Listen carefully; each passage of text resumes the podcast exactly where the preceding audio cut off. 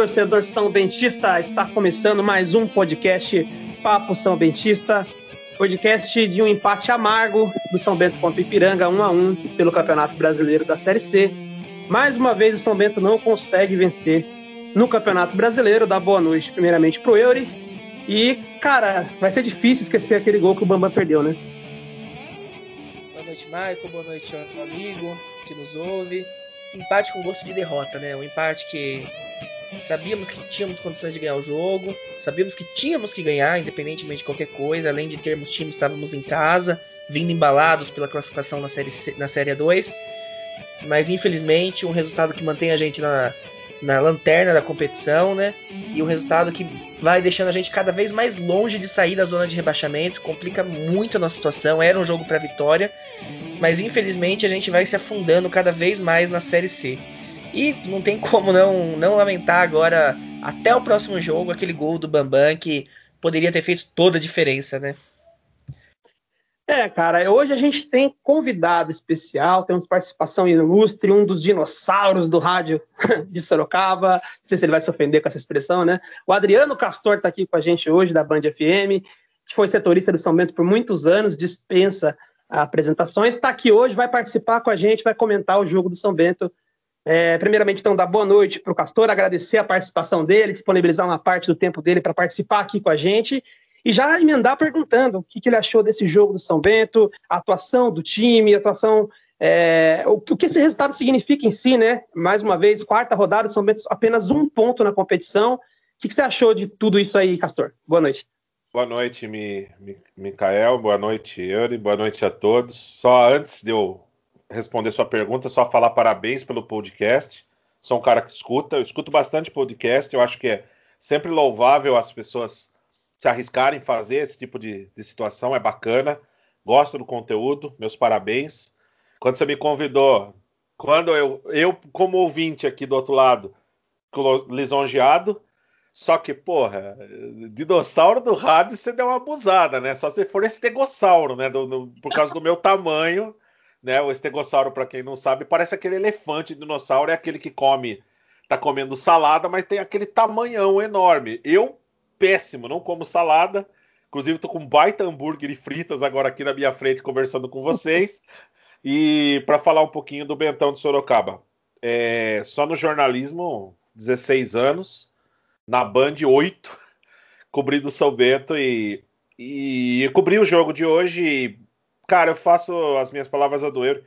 Empate amargo por toda a situação que foi construída, por um pênalti defendido pelo Macanhã numa situação que o São Bento estava batendo cabeça, mas é algo que a gente acha que deveria comentar hoje. Faltou perna para o São Bento no segundo tempo de novo. Depois dos 31 minutos, São Bento apagou. Apagou. Teve um pênalti no Juan, não marcado, um absurdo pênalti que não foi marcado, mas foi só isso. Eu acho muito pouco.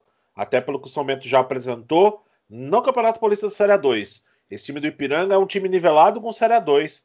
Eu acho que o empate é muito amargo do jeito que ele foi construído hoje. É, cara, assim, eu acho que além de do jeito que foi a partida, tem também aquela coisa de assim, hoje se acabaram as desculpas, né? São Bento se dizia, é, não se dizia, né? Na verdade, realmente começou a treinar depois dos adversários da Série C, entrou atrasado, é, enfrentou talvez três favoritos. Acho que o São José dá para tirar essa lista de favoritos, mas é um jogo difícil fora de casa. Foi o primeiro jogo com apenas ali 10 ou 12 dias de treino, então é, foi um jogo que a gente compreendeu a derrota até. Mas depois o Brusque, um dos favoritos, e depois o Criciúma fora. Então, demos esse desconto para o time, até porque vinha fazendo uma boa campanha no Campeonato Paulista da Série 2. E... Mas hoje dá para dizer que não só o adversário não era o bicho papão da competição, né? É, como os outros, como ainda por cima era um jogo dentro de casa, um jogo onde o São Bento, eu quero muito falar sobre isso, o São Bento teve um bom tempo de planejamento, né, de, de preparação para esse jogo, porque poupou os jogadores na partida contra o Monte Azul, né? Entrou com o time reserva lá e descansou seus jogadores titulares, visando essa partida contra o Ipiranga, então se preparou praticamente ali o mesmo tempo que o time do Ipiranga teve para se preparar, o São Bento teve também. E E além disso, já tinha se condicionado bastante, né? Dentro do, do cenário aí, já tinha se condicionado o suficiente para pelo menos ser competitivo, né? O, o Castor falou aí que acredita que faltou perna, eu também acho, então mostra que talvez não tenha ainda se condicionado o suficiente, mas a gente esperava que sim, né? Então não teve, não teve mais desculpas, né? Realmente um resultado péssimo, até porque é, eu, ansioso que sou, é, já tinha ido fazer conta para não ser rebaixado. A gente já falou num dos episódios do podcast aqui é, que precisaríamos de 21 pontos para não ser rebaixado. E eu já pensei que o nosso campeonato seria contra São José, contra Ipiranga, contra Boa Esporte e contra Londrina, né? E projetei que a gente teria que vencer essas partidas né, dentro de casa e ainda beliscar alguma delas fora para poder escapar. E aí o São Bento já, no primeiro embate que tem contra um desses adversários, é, já tropeça, perde pontos dentro de casa. Mas é, uma coisa que tem que ser dita é que o time do Ipiranga se mostrou assim bem melhor do que eu esperava. É, eu até achei que pela posição deles, pelo campeonato gaúcho ruim que fizeram, que seria um time mais limitado, até pelos nomes do papel, né? Num um dos episódios para trás aí, eu e o Yuri analisamos os elencos e o deles é, é um elenco que parecia limitado pelo currículo dos jogadores, né? Mas jogando, eu achei um, um, bom time até, bem entrosado, toca bem a bola, né? E surpreendeu um pouco o time do São Bento. De novo, o Edson Vieira entrando com essa proposta reativa, né? Entrando, é, jogando atrás da linha da bola, com as duas linhas de quatro compactas, né? E tentando jogar no contra-ataque. É, deu certo contra o Audax, deu certo contra o Monte Azul, com o time reserva. É, mas eu, assim, estava na cara que alguma, em algum momento não iria dar certo, né? Até porque hoje, né, com três volantes, sem nenhum meia de criação, um jogo em casa que você precisa vencer, né, que é um jogo que é confronto direto, que você se poupou no, no, no Paulistão para poder jogar esse jogo. É, eu acho que nenhum São Bentista esperava um São Bento tão recuado, assim, é, jogando de uma maneira que parecia até que a gente estava enfrentando um time muito melhor, muito superior tecnicamente, o que eu acho que não é o caso, né? Então, minha primeira cornetada para o Edson Vieira, não gostei do, da, da, ideia, novamente, né? E acho que eu ia queimar a língua de novo, né? Porque o São Bento, apesar disso, é, ia caminhando para uma vitória dentro da partida, né? O jogo começou morno, São Bento de maneira reativa, mas sem conseguir sair muito em contra-ataque, sem criar grandes chances, enquanto o Ipiranga também não conseguia fazer nada justamente porque, mais uma vez, apesar de, das críticas a esse sistema, estava funcionando, né? São Bento estava conseguindo se defender e, e, o Ipiranga não conseguiu em nenhum, nenhuma oportunidade que eu me lembre no primeiro tempo entrar na área de São Bento com condições claras de fazer o gol. Então o São Bento ia se defendendo bem e, e teve duas chances de fazer o gol. A primeira com o Bambam, esse lance que a gente comentou no início do programa, que é um lance que é, o torcedor do São Bento vai dormir pensando nesse lance, né? Que o Bambam perdeu um gol é, logo no começo do jogo, né? E depois, na segunda oportunidade que teve, ele marcou num lance muito bom do, do Eric Luiz, né? Que de novo fez esse facão, esse cruzamento é, antes da entrada da área, ele faz aquele cruzamento direto para o meio da área. Vários gols do São Bento saíram de jogadas desse tipo, né? É, fazendo esse tipo de cruzamento contra o Atibaia, os dois gols, e hoje de novo deu certo, uma jogada que o Edson deve pedir bastante para o time estar tá fazendo. É, e aí saiu o gol, o São Bento abriu o placar e depois disso o, o, time se recuou ainda mais, abaixou mais as linhas, o Ipiranga subiu, evidentemente. É um time que gosta de ficar com a bola, dá para ver, é, gosta de propor o jogo.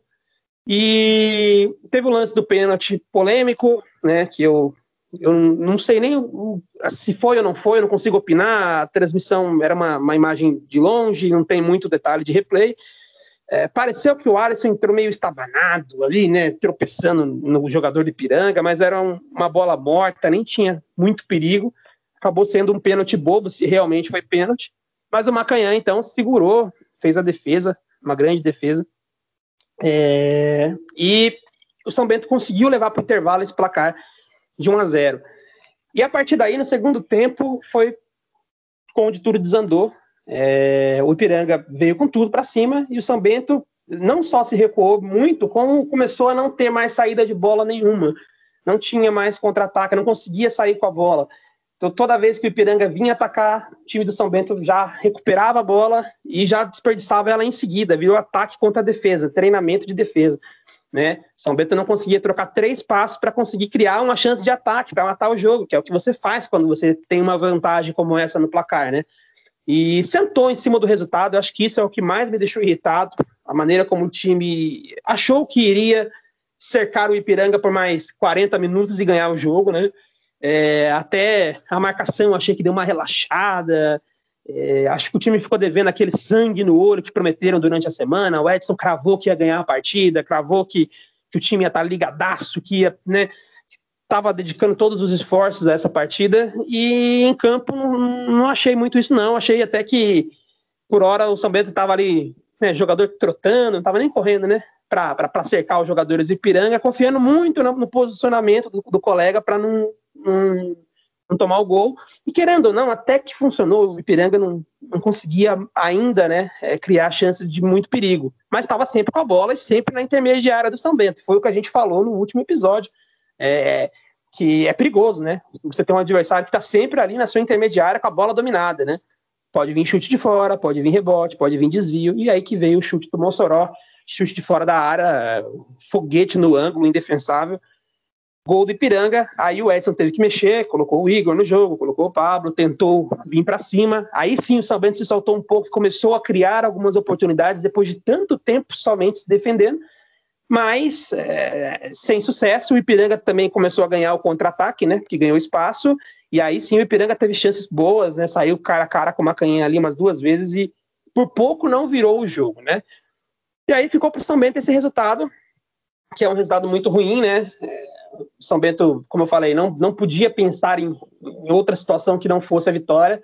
Vale lembrar que para não ser rebaixado são necessários 21 pontos.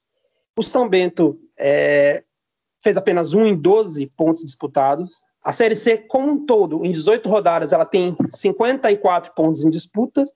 Ou seja, para você não cair, você costuma ter que fazer metade quase, né? 49% dos pontos, fazer 21 de 54. E o São Bento, em 12, fez um, fez menos de 10%, fez uns 8% dos pontos que disputou até aqui. Então, totalmente abaixo né, da conta para não ser rebaixado e ainda desperdiçou esse confronto em casa contra um adversário direto. É, eu não sei não se já não subiu no telhado a situação do São Bento aí na Série C. Não sei se, se é alarmismo da minha parte, mas eu estou bastante preocupado é, depois de mais esse resultado, principalmente porque, na minha concepção, o São Bento não mereceu mesmo é, a vitória, é, por ter sentado no resultado, por ter ficado esperando o Ipiranga. E o gol do Ipiranga eu achei merecido e justo o empate. É, falar um pouquinho com, com o Eury agora sobre as atuações dos jogadores é, e um pouquinho do jogo também, a visão do Eury do jogo, se ele concorda ou discorda de mim e do Castor. É, e das atuações dos jogadores, né? O que, que, ele achou aí de quem foi bem, quem foi mal do jogo de hoje? Então, como vocês falaram, essa falta de perna, é, eu acho que assim, até certo momento, ela é normal, ela é inevitável. Quando a gente jogou com o São José, por exemplo, não tinha o que fazer. O time tinha ali 10, 12 dias de treino, não tinha nenhuma partida realizada, não jogou amistoso, não tinha o que fazer. A gente sabia que, que o time ia faltar perna, que o São José ia estar muito mais inteiro que a gente. Assim também quando foi contra o Brusque, como contra o Criciúma. Só que agora a gente já tem acho que mais de 40 dias de preparação. Este foi nosso sétimo jogo. É, já passamos aí da, da, metade de um campeonato paulista, né? Que, que tem 12 jogos. Então começa a essa falta de ritmo ser um problema pra gente, né? Um problema que já teria que ter sido resolvido, ou pelo menos está bem atenuado, pelo menos é, no meu ponto de vista. A atuação do time foi, foi ruim, né? É, como você falou, é, do Edson Vieira, eu acho que quando ele acerta, a gente tem que elogiar, quando ele erra, a gente tem que criticar. Eu gosto pra caramba do Edson, é um puta de um profissional, salvou a gente na Série 2. É, contra o Criciúma, mesmo a gente perdendo de 3 a 1 a gente elogiou bastante a postura que ele adotou, a forma de jogo dele. E no jogo de hoje, eu acho que ele foi bem mal, é, principalmente quando, quando no, no 11 inicial, né? A gente até conversou é, antes do jogo. Eu acho, com todo respeito ao Ipiranga, eu acho que você não pode jogar em casa contra o Ipiranga precisando desesperadamente da vitória com três volantes em um meia. É, você não tem ali uma ligação, e a gente viu que faltou bastante essa ligação da defesa pro ataque. Não tinha alguém que conduzisse a bola, não tinha alguém com um passe mais apurado. Simplesmente parecia que estávamos jogando como visitante contra um time grande, que não era o caso. Então, eu achei que o Edson ele, ele poderia ter sido mais ousado, né? Ele foi, parece que, mais, mais covarde do que o jogo contra o Criciúma. Contra o Criciúma jogando fora, parece que ele, ele manteve, colocou três volantes, tudo bem, mas manteve um meia de ligação, manteve um meia de criação. Então eu não entendi o, o começo, do, a escalação inicial que o Edson promoveu.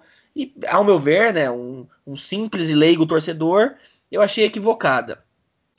Quanto aos jogadores, não é perseguição, eu juro. Não tenho nada contra a pessoa. Mas eu acho que o tempo dele no São Bento já, já passou. Eu acho que ele já não tinha mais que estar no São Bento.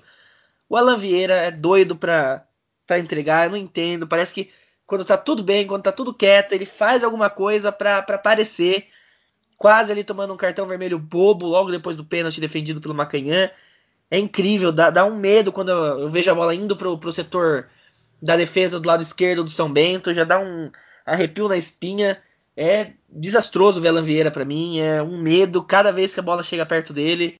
E mais uma vez me vem na cabeça a saudade do meu ex, a saudade do Mansur, que tinha todos os seus defeitos, mas eu acho que passava menos desconfiança, vamos falar mais confiança, acho que menos desconfiança que o Alan Vieira.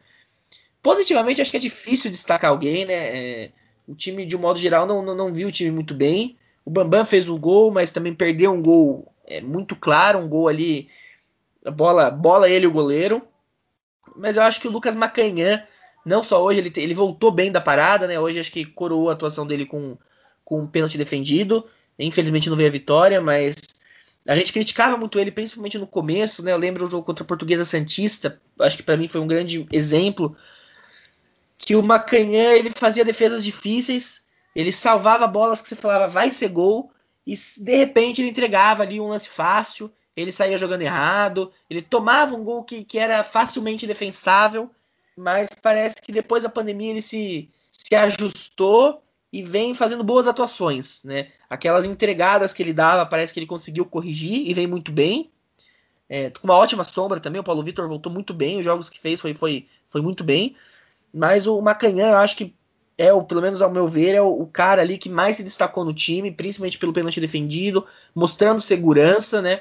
Eu acho que no ano de 2019 a gente não teve isso, no primeiro semestre a gente também não teve isso. Acho que faz um tempo, desde a saída do Rodrigo Viana, a gente não tinha essa segurança. De a gente poder olhar para o gol e, e, ver que o gol tá seguro e ver que se não é qualquer bola que for em direção ao gol que vai acabar entrando. O, o Mossoró do, do Ipiranga acertou ali um lindo chute, não tinha muito que o, o que o goleiro fazer, mas eu acho que, de uma forma geral, difícil elogiar atuações do, dos, dos jogadores mas eu acho que o Macanhã foi, foi melhor em campo. Não sei se o, se o nosso amigo Castor concorda comigo, se ele discorda de mim. Fica à vontade aí, Castor, para discordar, me xingar, achar, dar sua opinião aí. Não, não. Ou muito corneta, Castor? Não, não, não, não. É, é, é, que assim, vocês têm, vocês têm uma visão do, do que foi o jogo. Eu tenho praticamente quase a mesma visão que vocês, com algumas, com algumas diferenças. Por exemplo, eu, eu eu, eu consigo ver ponto positivo ainda em algumas coisas que eu, que, do jogo de hoje.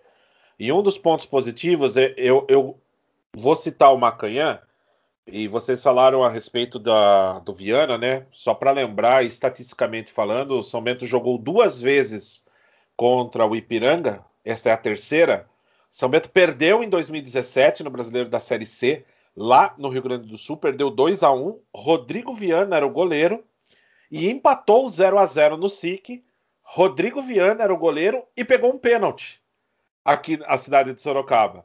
Então, só para você ver a curiosidade, o Lucas Macanhã pegou um pênalti hoje, mas não teve o que fazer naquele chute lá, o chute cruzado lá. E, aliás, no chute cruzado, o São Bento não teve pé firme naquele lance. O jogador do, do, do, do Ipiranga, não me recordo o nome, se vocês puderem até me lembrar quem fez o, o gol. Soró. Mossoró, ele passou por dois jogadores e ninguém dividiu no meio ali a bola, entendeu? Ninguém deu a pegada ali. Ali é o lugar da intermediária que você não pode deixar o arremate. Ali é o lugar da pegada. Ali é o lugar que você tem que ou rachar ou, ou quebrar. É, e o que eu falo do quebrar é mais na linguagem do futebol. Ou racha, tira de uma vez, ou comete a falta.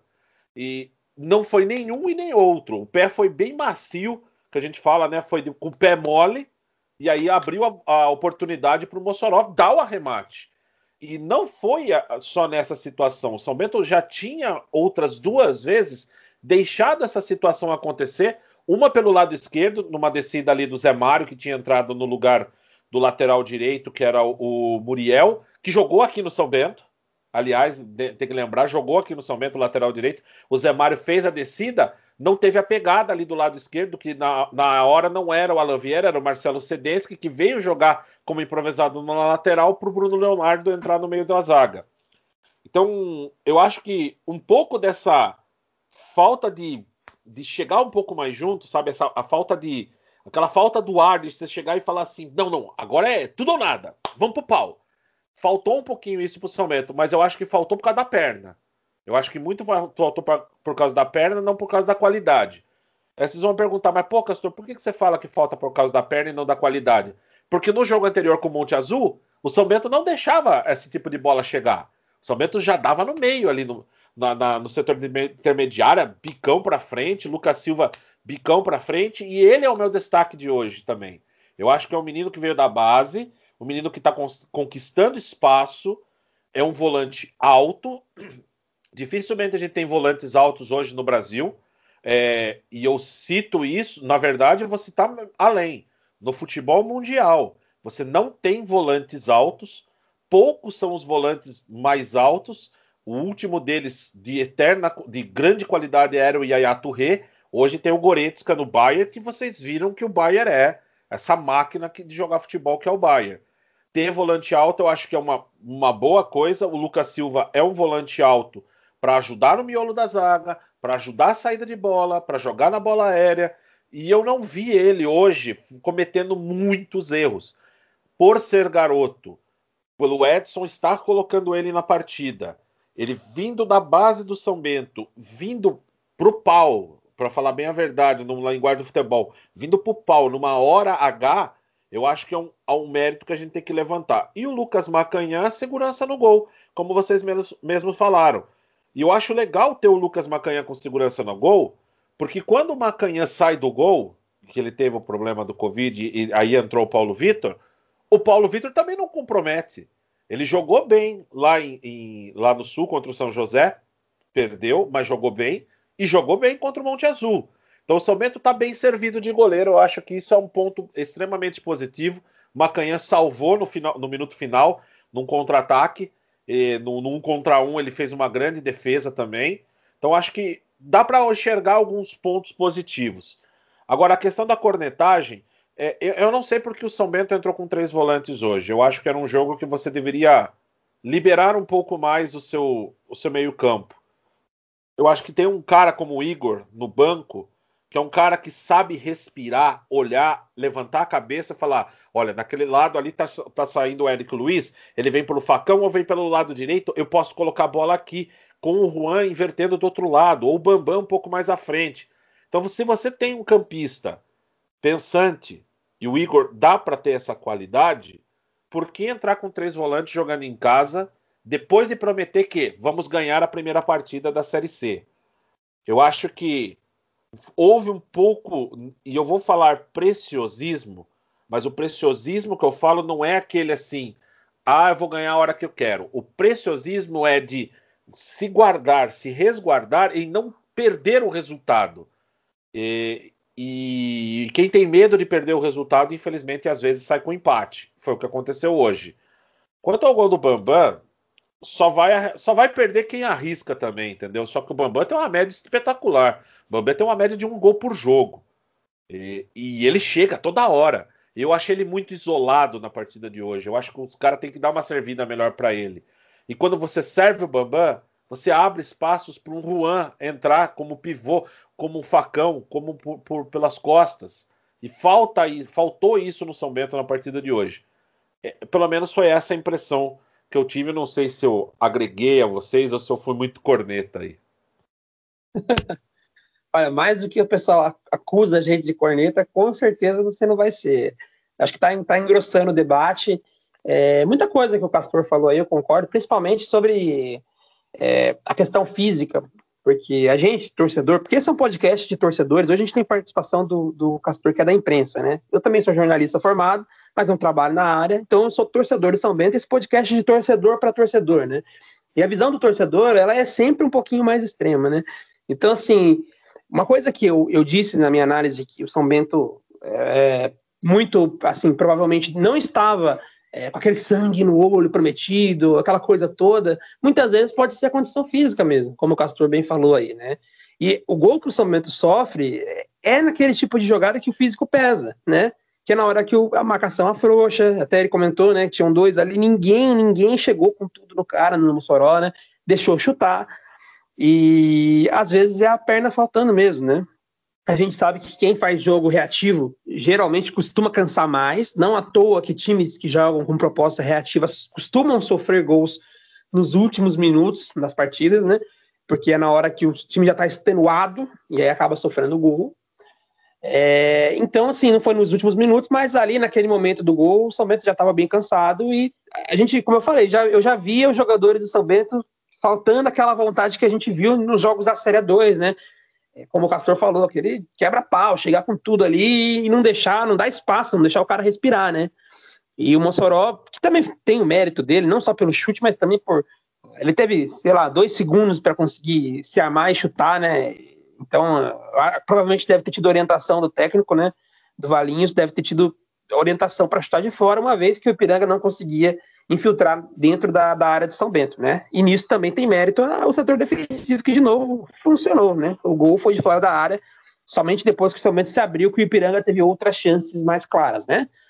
É, sobre as atuações, eu concordo com o pessoal aí, também concordo com, com, o Castor sobre o Bambam, que perdeu o gol. Aquela bola é difícil, viu? Parece que, é, que ela é, é fácil que tá debaixo da trave, mas como ela veio muito rápido e quicando, ali é muito difícil, assim, teria que talvez colocar a sola por cima da bola, assim, se, do jeito que ele fez, que ele tentou parar a canela na frente, a bola bateu e subiu e isso aconteceria, se repetisse aquele lance dez vezes, acho que aconteceria nove, né? É, não parece, mas era um lance difícil, assim. E depois fez o gol, um domínio muito bom, um chute certeiro no cantinho, né? Então, assim, é, acho que, que ele foi bem, sim, não, não, não vou reclamar do Bambam, também achei ele isolado na partida de hoje. É, não gostei do, do, lateral, o Alisson. Achei que tava. Foi, ele tinha ido bem contra o Monte Azul, mas foi mal hoje, errou praticamente tudo que ele tentou. É, várias jogadas de ataque que o São Bento finalmente conseguia ali um contra-ataque, conseguia sair com a bola, e aí o Alisson desperdiçava. Né? Além do Alan Vieira, que é chovendo molhado, o Alan Vieira, a gente já sempre fala, ele sempre vai mal, né? E para destacar bem, eu queria destacar o, o Eric Luiz, que achei que no jogo de hoje estava bem, é, sempre comentam que ele é jogador de, de segundo tempo, que se ele começa jogando ele não vai bem, e hoje ele começou jogando e foi bem desde o início. É, deu bastante agressividade ali no ataque do São Bento, pelo lado direito e lado, e pelo lado esquerdo, porque ele alternou os lados, né? Deu assistência para o gol, a, a, jogada do quase gol do Bambam tinha sido dele também, então fez um grande jogo o Eric Luiz, que fazia tempo que não fazia uma, uma boa atuação como fez hoje. É, Bom, pessoal, agora vamos ver o outro lado da moeda, é, escutar o áudio do Jonatas, que é um amigo nosso lá de Erechim, no Rio Grande do Sul, a cidade do Ipiranga, que ele vai contar para a gente a visão deles, né, dos gaúchos, sobre a partida de hoje. Boa noite, torcedor sou bentista. Boa noite, Michael. Boa noite, Euri. Tudo bem? Aqui quem fala é o Jonatas Menezes, falando diretamente de Erechim, a capital da amizade, terra do Ipiranga de Erechim, aqui no Rio Grande do Sul. Ah, muito obrigado pelo, pelo espaço, por ter me convidado para participar desse podcast. Eu, sempre que eu posso, eu escuto. É um programa muito legal. Vocês estão de parabéns, tá? E, então, vamos lá, vamos falar do jogo.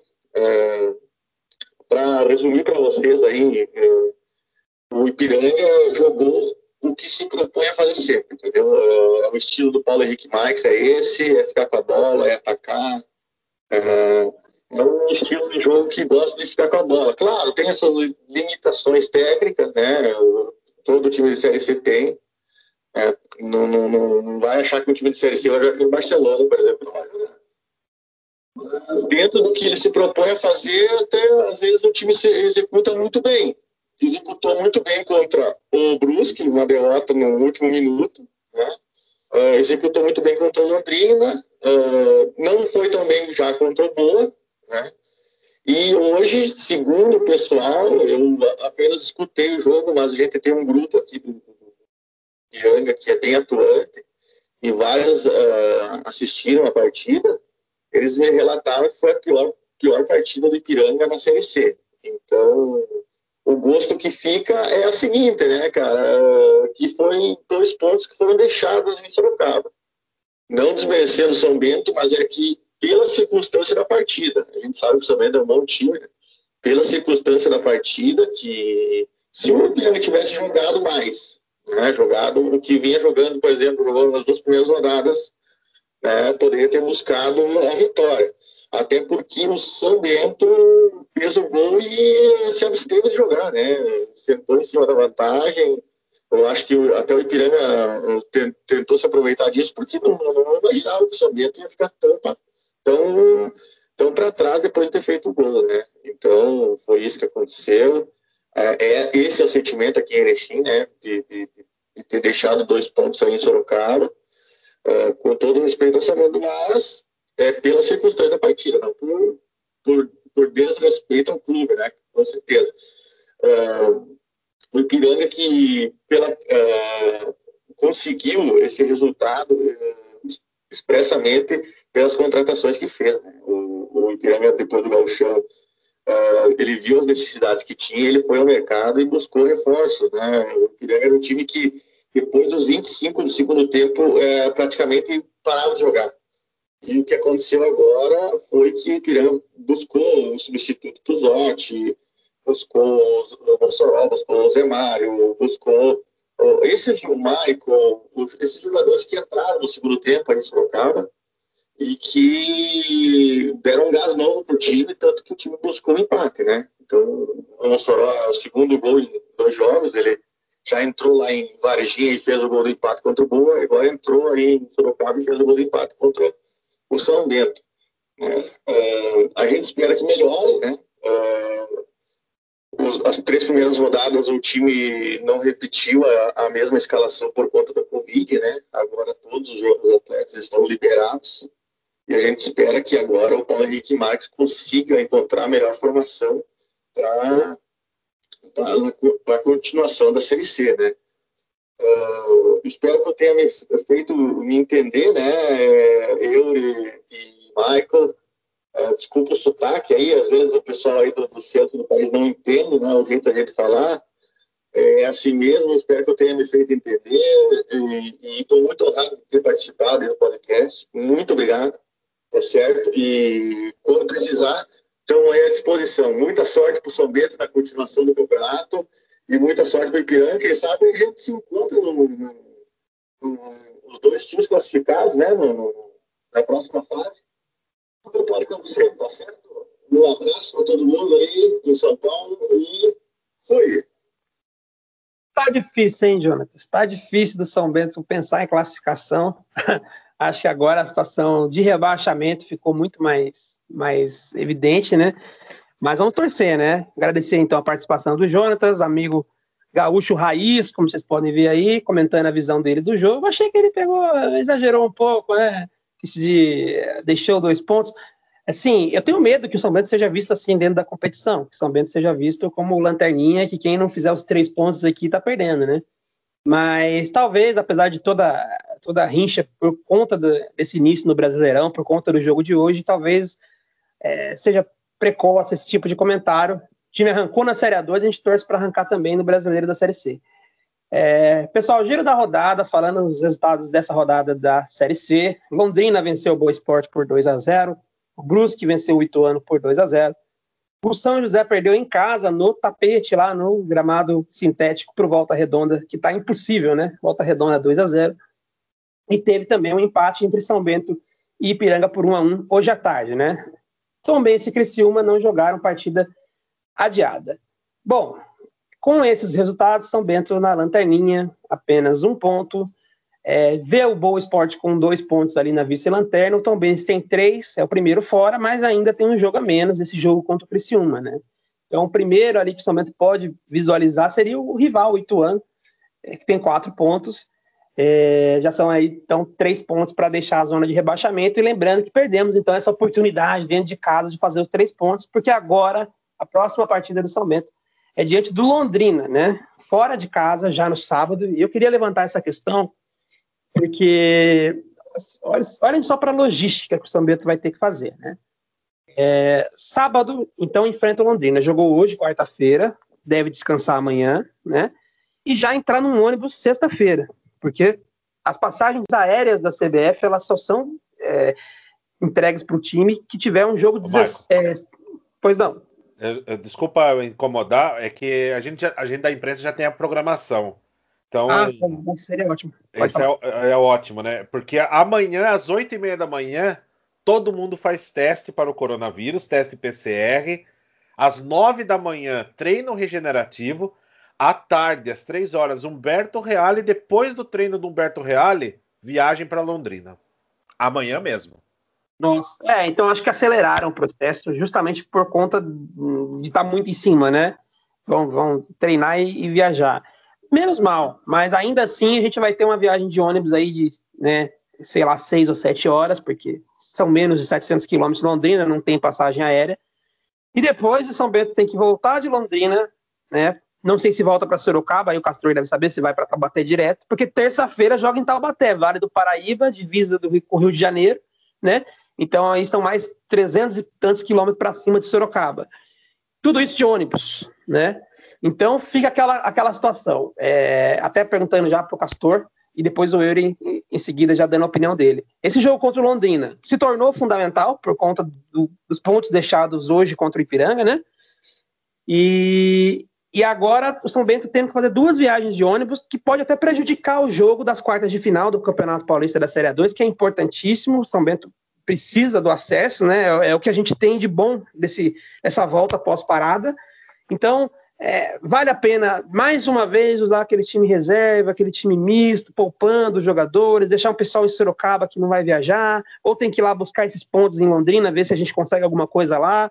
Qual a sua opinião aí, Castor, sobre esse próximo adversário e sobre essa logística aí do São Bento? Eu, eu vou dar a minha opinião abalizado da informação que a gente tem. O São Bento não vai com o time principal para Londrina.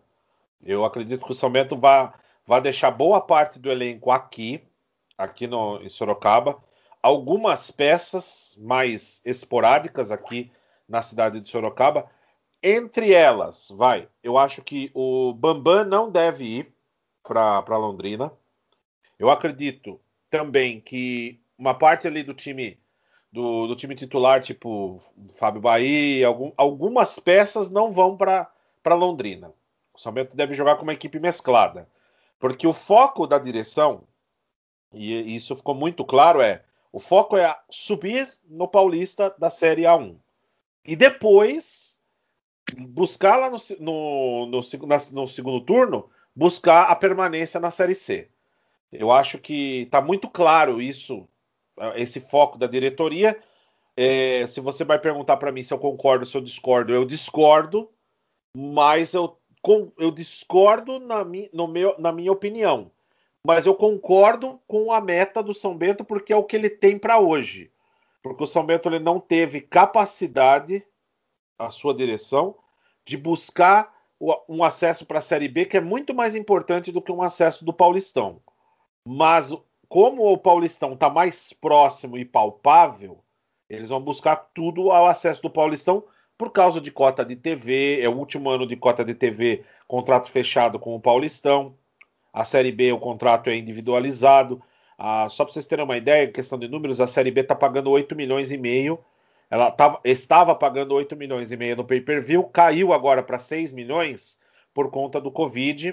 Ele, houve uma redução dos contratos, só que conforme o assinante vai, vai colocando, vai haver ali uma, um acréscimozinho agora nesse final de ano. Como todo mundo está em casa assistindo TV, não está podendo ir para estádio, vai haver um acréscimo para todos os clubes. Isso aí já foi meio que conversado. Então eles estão buscando a cota de TV do Campeonato Paulista. O Campeonato Paulista no ano que vem, torcida deve ser bem rasa, tipo 25%, 30%. Eu ouvi de um diretor do São Bento que ele perde 200 mil reais de, de, de bilheteria quando ele faz jogo aqui no SIC.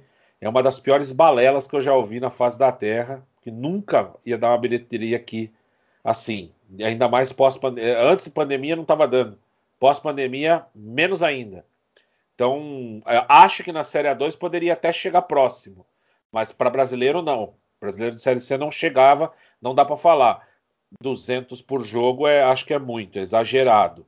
E por conta disso, o São Bento vai buscar mais o acesso da Série A2. Então, dentro disso, dessas informações que a gente tem, o deve ir com um time mesclado para Londrina e deve continuar mesclando a equipe até o término da Série A2. Quando garantir o acesso, se Deus quiser, quatro faltam quatro jogos para o acesso, aí ele vai focar na Série C. Pelo menos é isso que a gente tem título de informação, viu, Marco? É, a gente vai vendo é, ruir o sonho, né, da, da nosso, do nosso sonho no cenário nacional. Começa a ficar complicado, né? É, pelo menos aparentemente. A gente vê os times de fora da zona de rebaixamento se distanciando da gente. A gente vê a permanência na Série C cada vez mais difícil, cada vez mais distante. É, e com a informação do Castor agora, de que de fato, né, algo que a gente já, já suspeitava, mas o, o, o Castor aí com mais informações ele, ele traz pra gente. A tendência é mesmo né, a diretoria focar no, no estadual. Enquanto isso, a gente vai aí perder o primeiro turno se eu não me engano, a, a Série 2 vai coincidir, coincidir o término da, da Série 2 com o, o, início do segundo turno da, da Série C. Então a gente vai jogar fora mesmo esse primeiro turno, né? A gente vai jogar na lata de lixo. E a gente vai buscar aí 21 pontos nos 27 últimos pontos que a gente vai ter em disputa. Então a gente vai ter que ter um aproveitamento gigantesco, um aproveitamento absurdo para tentar permanecer.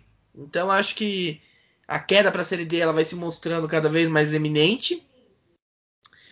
E com, com a queda para a Série D, né, a manutenção do cenário nacional fica difícil, porque aqui no estado de São Paulo a gente sabe que é dificílimo você conseguir a vaga para a Série D do ano seguinte. Então, é, um não acesso na Série D é, significa um rebaixamento, né? Significa um rebaixamento ao, ao fim do cenário nacional é complicado, porque de fato aparenta não ter o que fazer, porque você tem duas competições, você tem jogadores ali que vão se desgastar, você vai estar jogando sábado, quarta, depois domingo. No nosso caso, a gente jogou agora quarta, vai jogar sábado, terça-feira, então em menos de uma semana a gente tem três jogos, né? É difícil não poupar, mas bate aquele desespero, né? Porque da mesma forma que é importante o acesso na 2, é muito importante uma permanência, pelo menos a permanência na Série C. E a gente vai vendo que, que vai ficando distante. É uma logística difícil, né? É tudo de ônibus. Como o Michael falou, a distâncias de menos de 700 km são percorridas de ônibus. A CBF não fornece passagem aérea. Então você tem que ir para Londrina, depois ir para Taubaté, depois voltar para Sorocaba, que daí vai ter jogo contra o contra Tom Benz, se não me engano. Depois novamente contra o Taubaté. Então começa a, a se desenhar a nossa briga aí na Série C. É, talvez nem briga, né? Talvez cair uma queda sem sequer brigar. A gente vai começando a distanciar. Ah, o Tom que é o primeiro fora da zona de rebaixamento, tem um jogo a menos. Então, tem um time bom, a tendência é pontuar, tá na final do Mineiro. A tendência é que não fique nessa briga. O Ituano também, com quatro é, pontos, a, a, tendência. Pode falar, Castor. Perdeu, o Tom Bense perdeu muita gente. E acabou de trocar o treinador, hein? O Juninho Camargo assumiu ontem o Tom Bense. É, é, assim, só, só para mim agregar o seu comentário, eu acho que o São Bento encara agora uma trilha de jogos muito parecido com ele São Bento. O problema fora da curva é Volta Redonda, Brusque e Criciúma. O resto, o resto é tudo pau a pau. Eu acho que o São Bento deu muito azar da, das três primeiras rodadas, pegar Brusque, Brusque e Criciúma, um Brusque em casa e um Criciúma fora de casa. Eu acho que o São Bento deu muito azar isso e ainda vai pegar um volta redonda. O São Bento em 19 dias, em, em 14 dias vai jogar. Perdão, em 14 dias vai jogar cinco partidas. É, é o trilho do São Bento, nove partidas no mês. É muito, é muito. É, nem, nem time de Série A tá fazendo isso. É, vai ser uma maratona aí que vai ser difícil, né? Como, como a gente falou aí, vai ser difícil, não vai ter como. É, é desumano, é sobre-humano você fazer os jogadores jogarem tudo isso, né? E, e, e aliás, no... o, e aliás, o São Bento pediu para adiar o jogo do Tombense. Ele entrou com um pedido na CBF solicitando uma prorrogação do jogo do Tombense, a CBF não aceitou. Dificultando mais ainda, né? É, como se um adiamento desse jogo talvez pudesse ajudar um pouco nessa questão. Não sabia a questão do Tombense que você falou, né? De perder bastante jogadores e, e o técnico ter, ter trocado o técnico. Talvez possa aí, reduzir né, o, a, as ambições do, da, da, equipe no, na Série C. Mas ainda assim eu acho bem preocupante, porque o Ipiranga, com todo respeito ao adversário, com todo respeito ao Jonatas, aliás, obrigado pela participação do Jonatas aí, um grande amigo lá, lá do Elixim, tá sempre acompanhando a gente, ouvindo, compartilhando, comentando. É, com todo respeito ao Ipiranga, esse era um jogo do nosso campeonato e não sei, mas eu acho que, que foi bem decepcionante. Eu esperava mais contra o Ipiranga como eu falei, com respeito à equipe, eu esperava mais, eu esperava um somente com mais vontade, um somente mais aguerrido, né? E talvez acho que até o resultado também, eu tinha uma boa confiança que a gente poderia sair com um resultado melhor. Mas será uma sequência difícil, né? Não sei o que, que o Maicon acha, que, que ele. Se ele concorda comigo, se com, com o Castor, que, se ele discorda da gente. E aí, Maicon, o que, que você. É, eu tô decepcionado duplamente, porque eu tava decepcionado com, com o time hoje, assim como você, né? E por causa de tudo que o Edson falou, né? do sangue no olho, da vitória cravar que ia vencer e tal, e depois vir com esses três volantes aí. E, e, do jeito que o time se comportou, que não pareceu. É, a gente viu o São Bento o, o, ano passado com um discurso parecido de sangue no olho em alguns jogos decisivos, onde realmente houve o tal do sangue no olho, né? Contra a Vitória, contra o, o Vila Nova, que nós ganhamos de 3 a 0 é, que os jogadores entraram pilhados. Dessa vez a promessa foi a mesma, mas o desempenho foi, né? é, bem decepcionante. E agora estou decepcionado também com a decisão que o Castor acabou de informar. É, a gente não sabia, acho que é primeira mão para todo mundo aí, né? Essa, essa notícia. E que o São Bento provavelmente vai então com, com, com um time alternativo para Londrina, eu acho péssimo. Eu concordo com ele, acho que muito provavelmente isso significa basicamente abandonar o Campeonato Brasileiro, porque fazendo aquele raciocínio de que é, o Tom Benz, aí que tá, né? O, o Castor também falou sobre o Tom Benz perder jogadores. Eu vi uma coisa sobre o Ibson e o Rubens que estão para sair de lá, né? Teve a troca de treinador. Isso talvez seja uma esperança para a gente que o Tom Benz seja um time que vai brigar embaixo. Mas sendo vice-campeão mineiro, a gente não esperava isso. Esperava que o Tom Benz já já saísse dessa, dessa situação que ele se colocou. É, o outro mais próximo é o Ituano. Tem investimento, tem time bom, base do Campeonato Paulista, então também seria muito difícil. É, aí ficariam ali para a gente como alcançáveis é, Ipiranga e Londrina. O Ipiranga foi o jogo que a gente deixou de vencer hoje e o próximo jogo é o Londrina. E nós vamos com reservas para o Londrina, enfrentar o Londrina, né? Várias vezes eu disse aqui no podcast sobre é, você, na Série C, um campeonato tão parelho, tão disputado, que você deixar, você não fazer pontos também é deixar o seu adversário fazer, né? Então a gente vai deixar o Londrina chegar a oito pontos, né? Sair totalmente dessa, briga, desgarrar da briga do rebaixamento. É claro que com time reserva não significa que vai perder, mas é, eu, sinceramente, a gente comentou aqui no último episódio, não gostei da atuação do time contra o Monte Azul, achei é, bem, bem, bem diferente, bem assim, limitado, até teve a vitória, o resultado foi importante, mas o nosso adversário era muito, mas muito mais fraco do que o Londrina. E, e agora não vai ser coisa fácil, não, né? A gente ir com, com esse time lá para Londrina, é, e ainda mais, como o Castor disse, né, depois é, a gente manter esses times mesclados até enquanto não se decide no Paulista.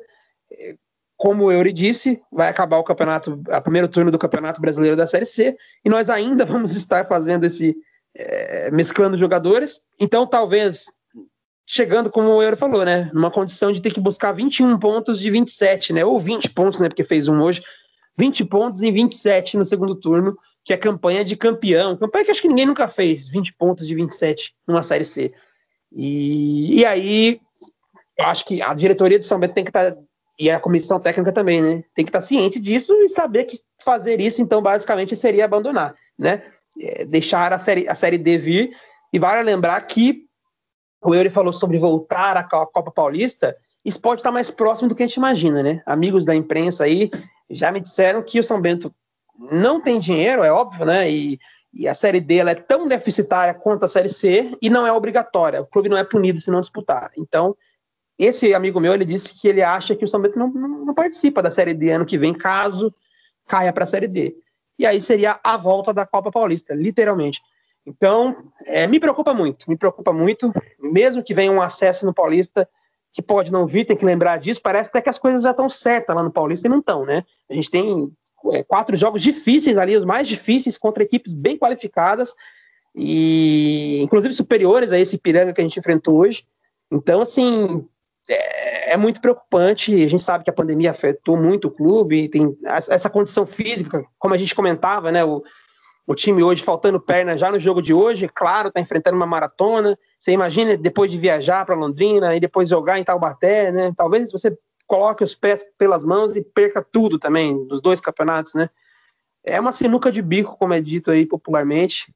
Então acho que agora é torcer para a gente conseguir o resultado, né? Eu até ia dizer que se a gente vencesse em Londrina, a gente recuperava os pontos daqui de, de contra o Ipiranga, segurava o Londrina com 5, ia a 4, entrava no bolo, e que seria a nossa motivação, sábado reverter isso daí.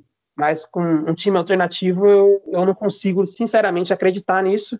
É, espero me surpreender, né, positivamente aí. Bom, pessoal, vamos encerrar o programa de hoje.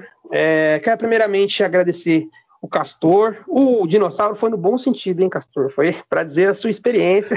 Tá ali, pô. Agradecer ele, ele falou que ele é ouvinte, foi uma honra. Também escutava aí, escuto o Castor há muitos anos aí, desde quando eu cursava jornalismo. É, ele trabalhava já na Band. É, ele falando aí também que. Tô que velho, hein? Oi? Tô, tô velho, pô.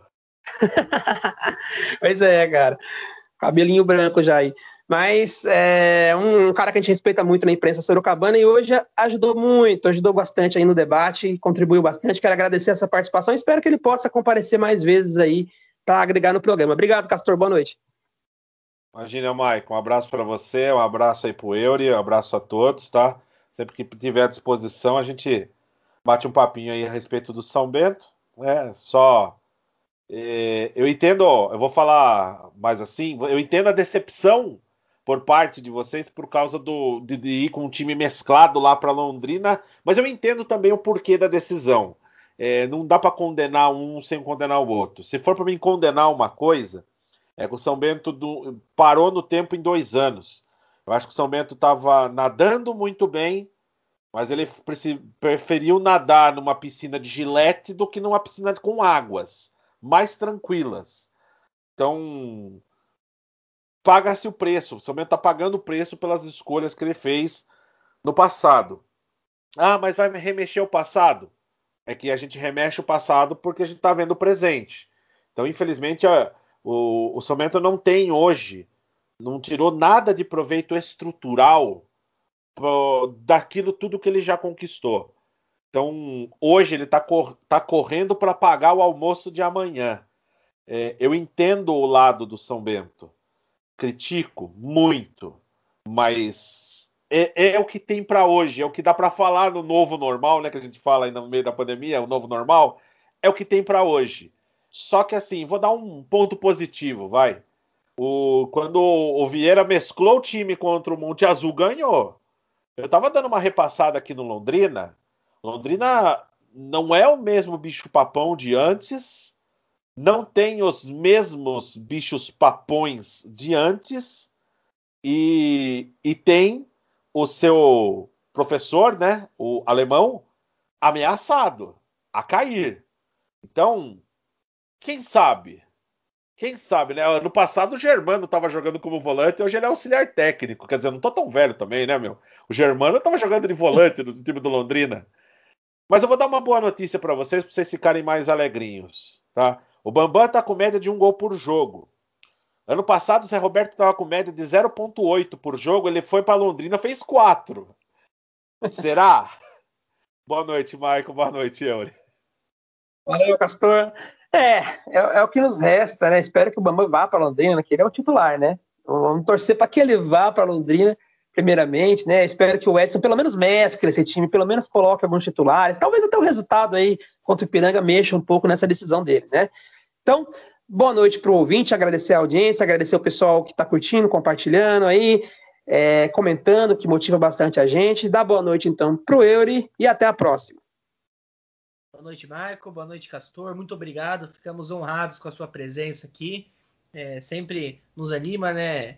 Poder receber pessoas aí de quilate no, no cenário municipal, pessoas bem conhecidas. É uma grande honra. As portas sempre estão abertas para futuros retornos. Tomara. Só pagar duas coxinhas e uma coca depois.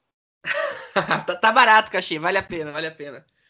É, e torcer para o Bambam Não, repetir os erros. O, Almôndega, o Almôndega lá, né? Do, do Arnaldão lá, né, meu? O Almôndega daí, né, pô. É. Quando, quando pudermos nos reunir novamente, faremos então. Aí a gente, a gente paga o seu cachê. E torcer pro Londrina no passado nos deu seis pontos, né? Os dois jogos fazendo quatro gols, então foi um adversário bastante generoso com a gente ano passado. Tomara que repitam a dose, né? Tomara que a gente volte lá com um bom resultado, independentemente de quem for a campo vai representar o São Bento e a gente sempre vai torcer por quem representa o São Bento.